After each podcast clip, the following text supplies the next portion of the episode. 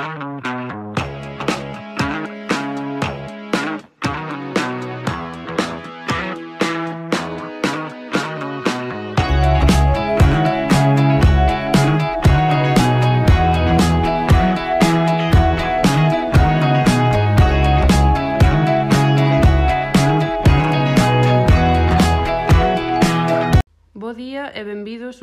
máis a Galitermos, o programa que resolve as túas dúbidas terminolóxicas do galego. Somos Ángela Rubinos e Carla García, e como todas as semanas imos resolver unha dúbida terminolóxica do noso día a día e máis con isto da pandemia. Para isto, contamos con tres convidados expertos na materia e colaboradores habituais do programa, María Arias, Alejandro Pérez e Nuria Trujillo, que fixeron unha pescuda acerca deste neoloxismo. O neoloxismo que imos analizar hoxe é campus remoto. Comezamos contigo, María.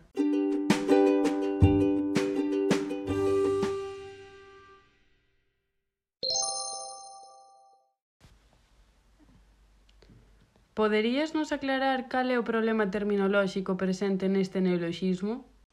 Pois ben, o neoloxismo campo remoto presenta un problema terminolóxico de índole denominativa, xa que parte da utilización errónea da denominación de remoto na nosa lingua. Para que o entendades mellor, é habitual que utilicemos remoto dunha forma incorrecta, por interferencia do inglés. Unha das acepcións de remote en inglés é a través de internet, mentres que remoto en galego significa soamente algo afastado en tempo ou espazo.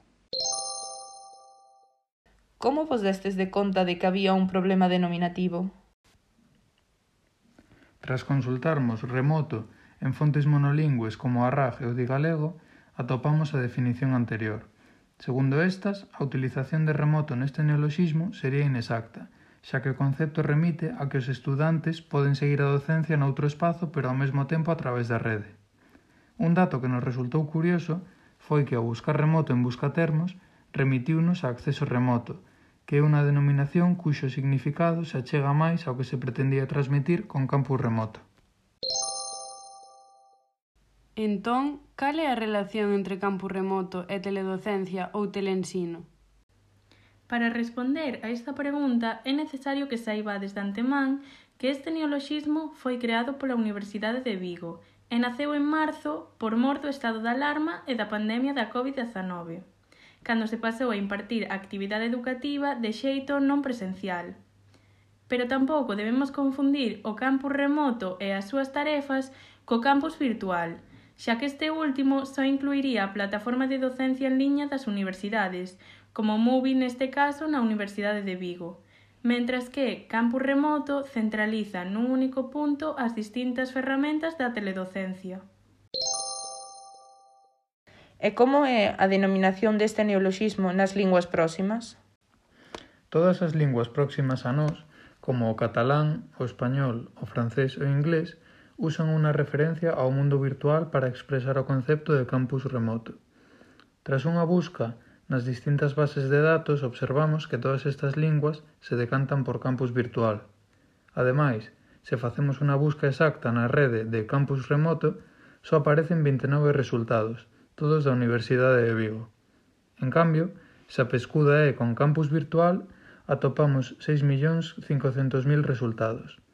Pero como ben sabedes, Virtual non nos remite ao mesmo concepto que remoto, polo que decidimos buscar unha alternativa para este neoloxismo. Entón, que propostas tedes? Nun primeiro momento, pensamos en campus digital. Se buscamos o termo digital na Real Academia Galega, atopamos catro entradas que non están relacionadas co que pretende transmitir o termo remoto no neoloxismo campus remoto. A primeira simplemente nos di que designa un elemento relativo ou pertencente aos dedos, mentres que a segunda fai alusión a un elemento que proporciona datos mediante dígitos.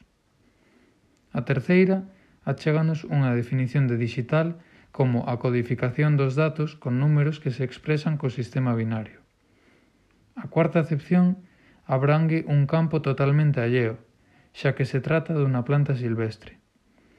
Esta proposta parecera interesante pola súa estrutura nome adxetivo, que é moi común na creación de termos, e tamén pola súa similitude co francés, campus digital.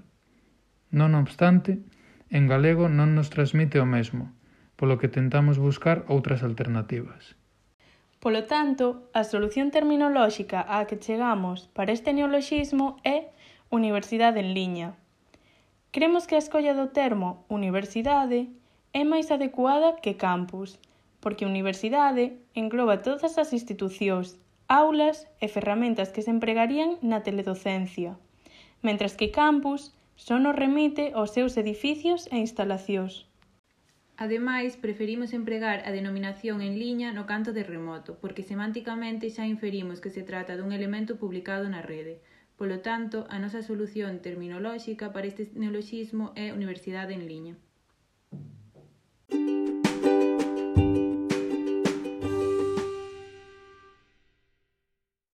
Grazas ás intervencións dos expertos, démonos de conta de que o neoloxismo campo remoto non é axeitado para o concepto ao que nos queremos referir.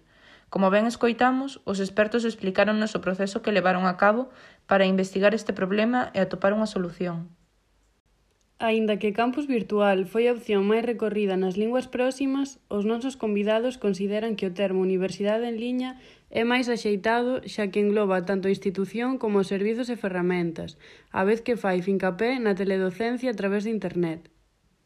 Queridos ointes, ata aquí chega o programa de hoxe. Esperamos que as pesquisas dos nosos convidados foran do voso interese e que resolveran as vosas dúbidas.